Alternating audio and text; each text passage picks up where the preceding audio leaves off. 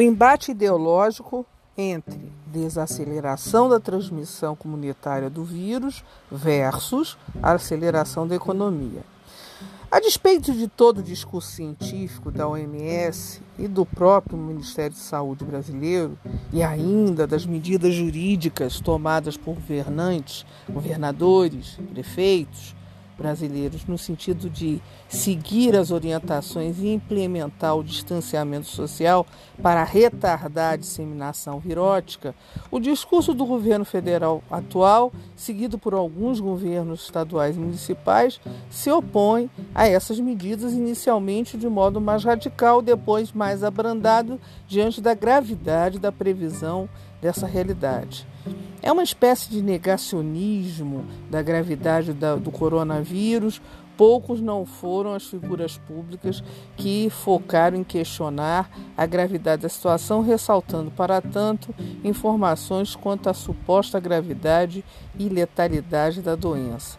Empresários, publicitários, líderes religiosos, apresentadores de programas de televisão, seguidos de governantes como o próprio presidente da República, manifestaram-se expressamente contra as medidas de mitigação de contágio, ora reduzindo o Covid a um vírusinho ou a uma gripezinha, ou por entendê-lo por inofensivo, ou até mesmo uma mera fantasia seja fazendo comparações quantitativas entre as projeções de mortes e a, os dados de populacionais.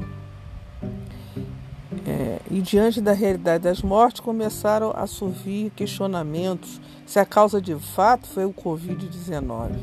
Em nenhuma dessas manifestações a questão temporal é exposta, problematizada ou questionada. A despeito dessa questão ser determinante para a compreensão e contenção da pandemia da Covid, o aspecto temporal da pandemia não está em evidência, tampouco as incertezas sobre a doença. Isto é, não se afirmou ou negou a transmissão do vírus que ocorre em alta velocidade. Não se afirmou nem negou sua aceleração descontrolada no país, motivo que justifica a implementação das medidas de distanciamento social como foi formulada. O modo negacionista de operar enseja sempre uma demora em reconhecer a gravidade da situação e, via de consequência, a necessidade de tomar rápidas decisões para conter a disseminação do vírus.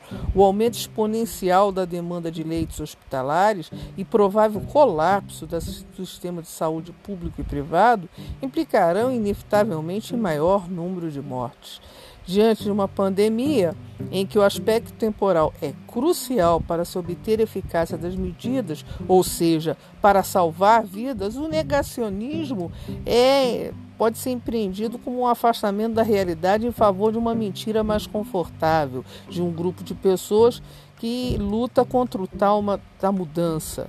Enfim, poucos lapsos de referência temporais foram realmente enfocados. Aliás, o próprio presidente afirmou em pronunciamento recente, em 24 de março desse ano, que o vírus estava sendo enfrentado e que brevemente passará.